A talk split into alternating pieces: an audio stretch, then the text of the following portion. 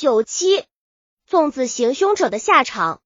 秦登宽、秦廷宗父子系四川成都人，二人不务正业，狼损为好，专干些偷鸡摸狗的勾当。他们在家乡已是臭名昭著。秦登宽父子前些年远离家乡到湖北混了一阵，一路上偷，一路上吃住，花销也不算小。干坐车这一行，偷东西的行话。既要风险，有时也要挨饿。父子二人回到家乡时，仍然是一贫如洗，因此他们依旧操着老本行。清嘉庆八年二月某日晚，成都小峨眉药店掌柜黄商玉给一个朋友送药，药店中无人值班。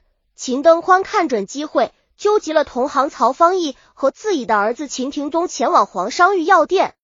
秦登宽盼父儿子秦廷宗在门外放风。自己与曹方义将黄商玉药店的钱柜砸开，把钱全部卷走，又把药柜一一打开，准备偷一些名贵药材。无奈二人根本不识货，只把些人参、何首乌等拿走了。同年六月某日，秦登宽文准备对成都蜀锦商行下手，因为蜀锦在成都乃至全国都很有名气。蜀锦商行老板乔大海经营有方。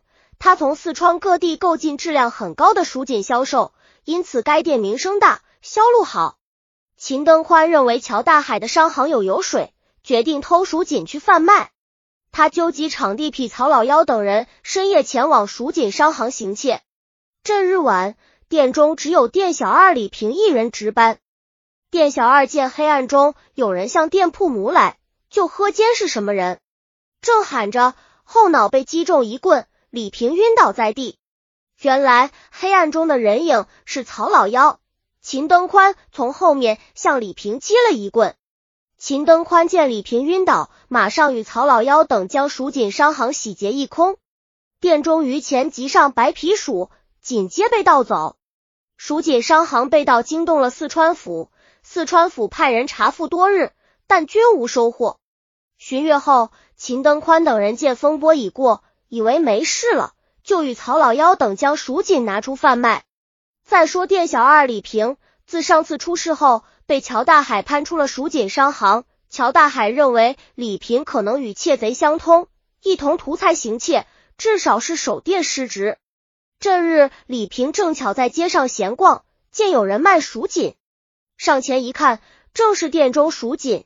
原来蜀锦商行进货后都贴有自己的标识。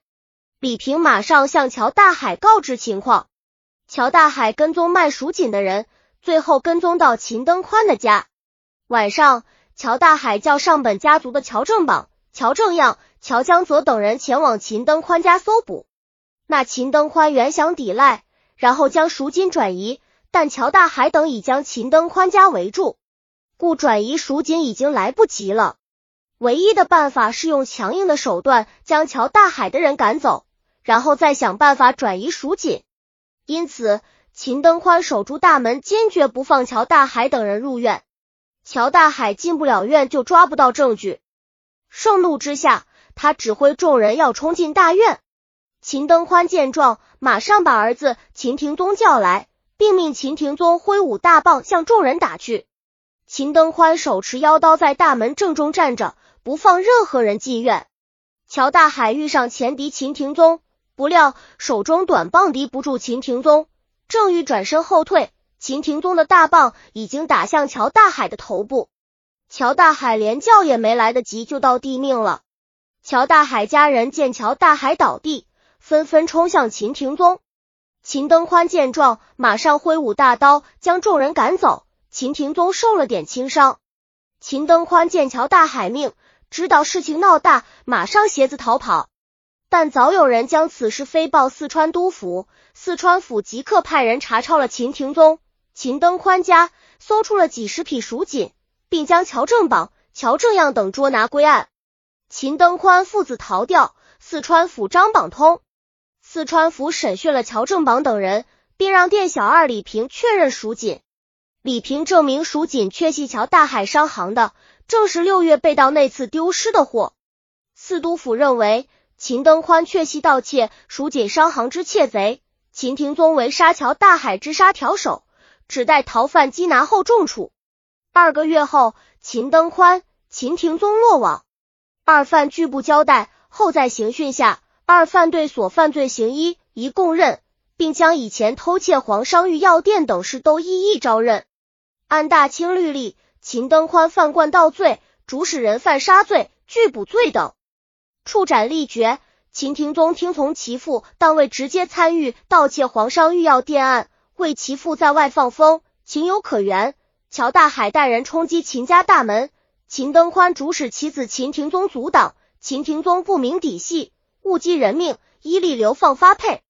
曹老幺、曹万义等亦各依罪行轻重，给予了惩罚。南园剧刑案汇览编写。